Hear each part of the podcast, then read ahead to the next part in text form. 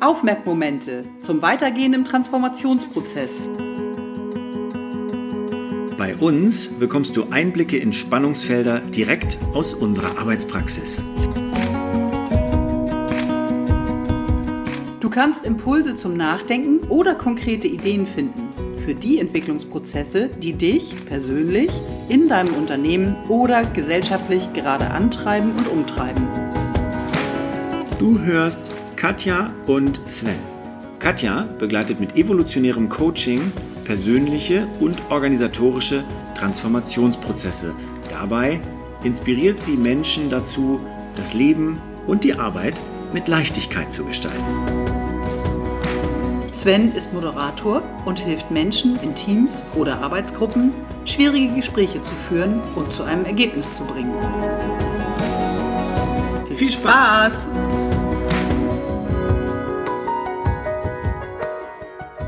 Aufmerkmomente. Worum geht's hier? Worum geht's? Warum sind wir hier? Warum solltest du zuhören? Und vielleicht magst du anfangen, Sven, und einmal sagen, was ist das, wo du gerade sagen würdest, das ist das, was dir daran Spaß macht und das ist das, was du siehst als Nutzen für unsere Zuhörer. An unserer Podcast-Reihe macht mir Spaß, dass wir unsere Erfahrungen zusammenwerfen aus Situationen, die wir mit Menschen erleben, mit denen wir arbeiten, denen wir helfen, du auf deine Weise, ich auf meine Weise, mit schwierigen Situationen umzugehen. Aus welchem Grund auch immer die Situation schwierig ist für die. Wir arbeiten beide sowohl mit Gruppen als auch in Einzelsitzungen. Du arbeitest häufiger mit Einzelsitzungen als ich, aber wir arbeiten mit Gruppen und die kommen in der Zusammenarbeit in Schwierigkeiten und wir helfen ihnen dabei. Und diese Situation erstens für uns zu reflektieren und zweitens aber auch zu schauen, was hilft denn grundsätzlich dabei? Das finde ich, das macht mir Spaß. Am Ende kommt immer was raus. Am Ende kommt immer etwas raus, eine Idee, wie kann ich mit so einer Situation umgehen? Und, ähm, und es macht mir dabei Spaß, dass wir manchmal auch wirklich ein bisschen erkunden. Also wir gehen auch manchmal von unserem jeweiligen Wissensgebiet runter und stellen uns gegenseitig Fragen, denken auch wirklich nach. Und äh, wir sagen da dazu immer ganz gerne so unsere Philosophierfolgen. Ergründen einfach, was da noch drin steckt und wie wir das kombinieren können mit dem, was wir wissen. Ja, weil das, das ist der Teil, der, der, der mir auch Spaß macht, ist diese Kombination. Wir kommen aus der Praxis, es ist für die Praxis, keine Frage. Und gleichzeitig sind wir gerade in einem riesigen Transformationsprozess, ob als Einzelne, ob als ähm, äh, Gesellschaft, als, als Unternehmen in den Organisationen. Da ist unglaublich viel Bewegung drin und es sind so komplexe Systeme. Und dieses erkundene Austauschen, was wir beide machen, gibt eine Idee, von welchen Ecken aus kann ich eigentlich das System betrachten. Und ich habe es noch lange nicht zu Ende erkundet. Also auch unsere Ausflüge sind Ausflüge da rein. Und so wie wir sie gestalten, finde ich, mach, also mir macht das total Spaß, weil es dann diesen Schrecken nimmt vor Komplexität, sondern es ist eher, ah, guck mal, interessant. Von der Seite aus betrachtet sieht es so aus. Und was ist das Naheliegende, was ich vielleicht tun kann? Es ist nicht das Allheilmittel, was ich immer anwenden kann, aber es ist zumindest mal ein Schritt, ein Impuls, den ich reingeben kann, um zu gucken, ist es hilfreich. Und es sind oft kleine Schritte. Ne? Also das, was bei uns dann als Ergebnis rauskommt, ist ja meistens so ein kleiner erster Schritt aus der Schwierigkeit heraus. Und was mir in unseren Gesprächen bewusst wird, was mir auch außerhalb ähm, bewusst wird, ist, dass dass alle Firmen, alle Organisationen, auch wenn man sagt, riesige Transformation und die Welt verändert sich, im Alltag der Menschen, mit denen wir arbeiten, in den Organisationen, bleiben die immer an ähnlichen Punkten hängen. Und es sind immer Hürden, die man nehmen kann und weitermachen kann, wovor man nicht stehen bleiben muss. Und ich finde, dass die Anregungen, die wir geben, in jeder Folge so eine kleine Räuberleiter sind, um über die nächste Hürde mal versuchen rüberzukommen. Wunderschönes Bild, die Räuberleiter. Ja, sehr schön. Weil ich glaube tatsächlich, da sind wir bei dem, was viele ja umtreibt, oder zumindest der Kreis, in dem, was wir so wahrnehmen bei Kunden, äh, ob in der Einzelbegleitung oder in, in, in den ähm, Begleitungen der Unternehmen, der Gruppen. mm, in diesem, und ich sage jetzt mal im allerbesten Sinne, unternehmerischen Handeln bleiben. Weil ein erfolgreicher Unternehmer, wenn wir das Prinzip dahinter betrachten, ist immer genau das. Was ist der nächste leistbare, machbare Schritt? Was kann ich erkunden? Und was lasse ich wieder fallen? Weil es leider, das haben wir ausprobiert, wir haben was draus gelernt und es war, war nichts nütze. Und wenn ich leistbar bleibe in dem, was ich da tue, äh, dann ist es, ist das Risiko nicht so groß. Als wenn ich einen Riesenplan mache, äh, unglaublich viel Geld da reinpumpe, um dann mir irgendwann eingestehen zu müssen, ich habe das immer weitergetrieben und es war nicht, nicht zielführend, nicht nutzbringend für meine Unternehmung, für, für mich persönlich, je nachdem, in welchem Lebensbereich oder Gesellschaftsbereich ich so schaue. Und vielleicht magst du einmal, damit unsere Zuhörer ein bisschen eine Idee haben, wer sind wir eigentlich, jetzt sagen, was, was machst du, so zwei, drei Worte äh, zu dir. Das mache ich gerne. Ich fasse das gerne unter einer ganz kurzen Formel zusammen. Ich helfe Gruppen, schwierige Gespräche zu führen. Das ist vielleicht nicht immer ganz greifbar, aber das ist die Essenz von dem, was ich tue. Das heißt, wenn der Inhalt schwierig oder komplex oder unbekannt oder emotional beladen ist oder aber die Gruppenzusammensetzung es schwierig macht, weil viele unterschiedliche Charaktere aufeinandertreffen.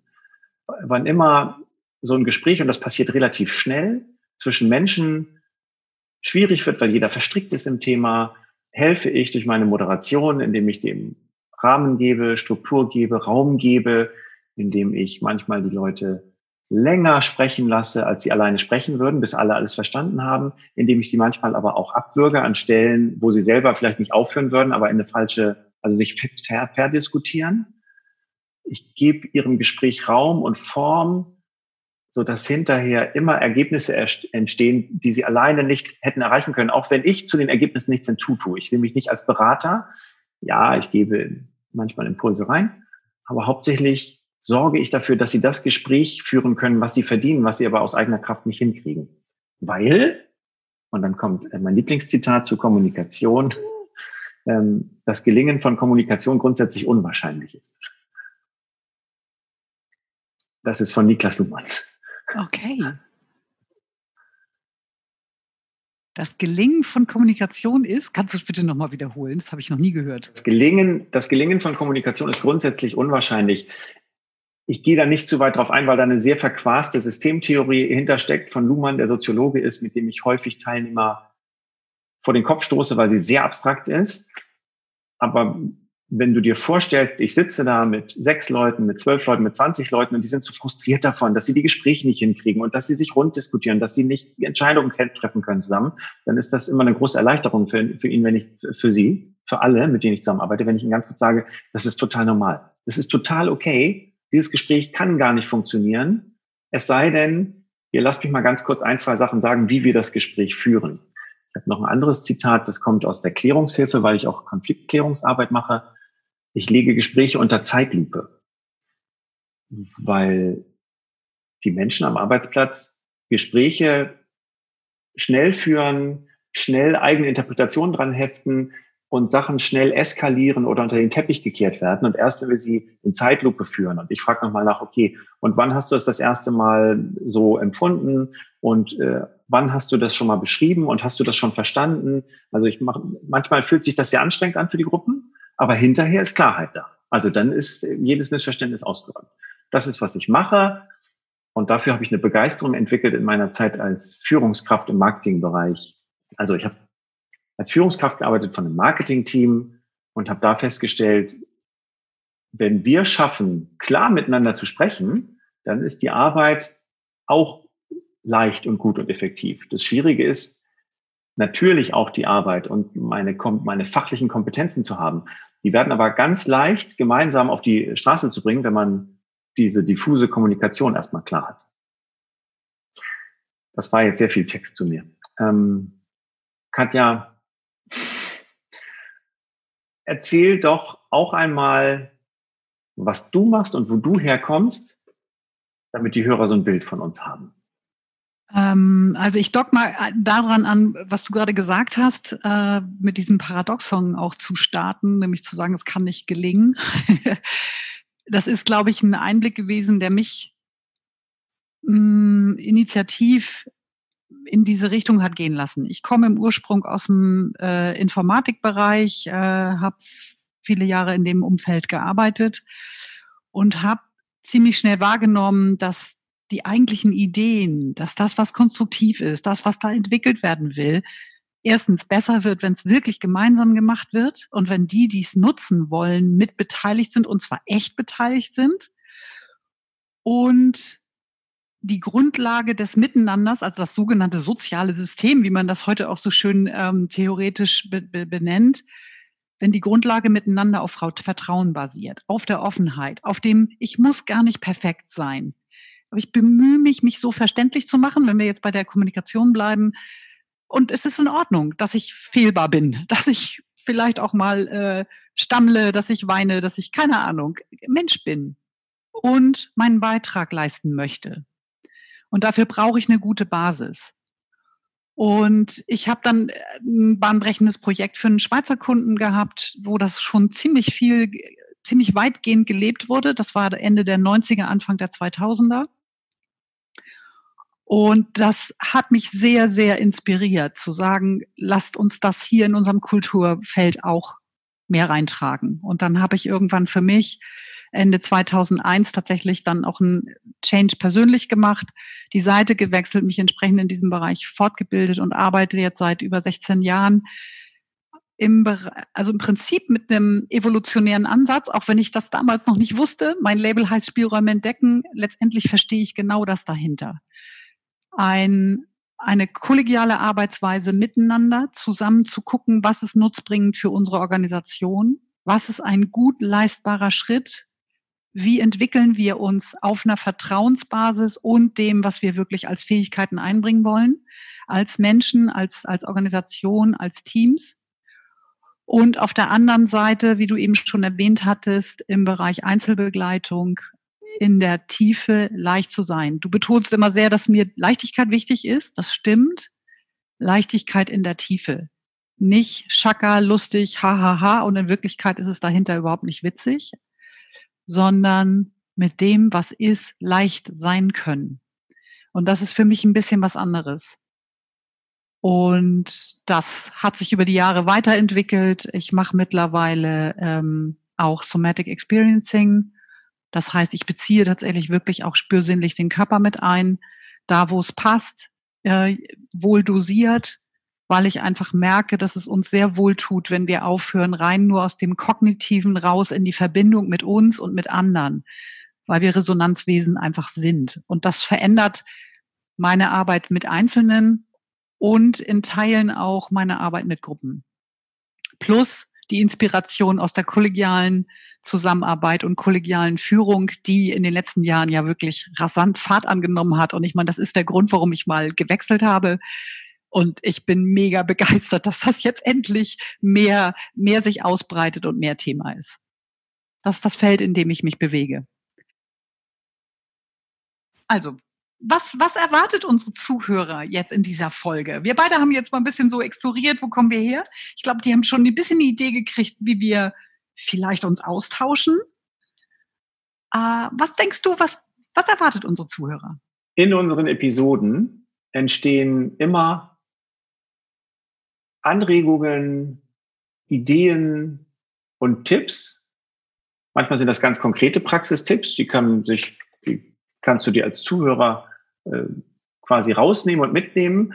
Manchmal sind es Anregungen, über etwas nachzudenken oder auf ein Thema zu schauen, wie du es vorher noch nicht gemacht hast. Das ist ganz unterschiedlich, aber es kommt am Ende immer etwas raus, das dir hilft, an eine Situation anders ranzugehen als vorher. Und zwar eine Situation, die ähm, dich beschäftigt hat. Genau, und ich glaube, es ähm, ist vielleicht nochmal ganz gut zu wissen, es gibt ein ähm, unterschiedliches Format, nämlich einmal ein wirklichen, ja, ein Erkunden, gemeinsames Erkunden, weil wir beide gemerkt haben, dieses äh, eine Art Philosophieren zu einem Thema und uns ein bisschen leiten lassen und vielleicht hier und da auch mal vom Höchstchen zum Stöckchen zu kommen, wie man so schön sagt uns das nicht wegzunehmen, weil es zu uns beiden passt, äh, Dinge so wahrzunehmen und wir haben festgestellt, es ist gut, die Essenz da draus.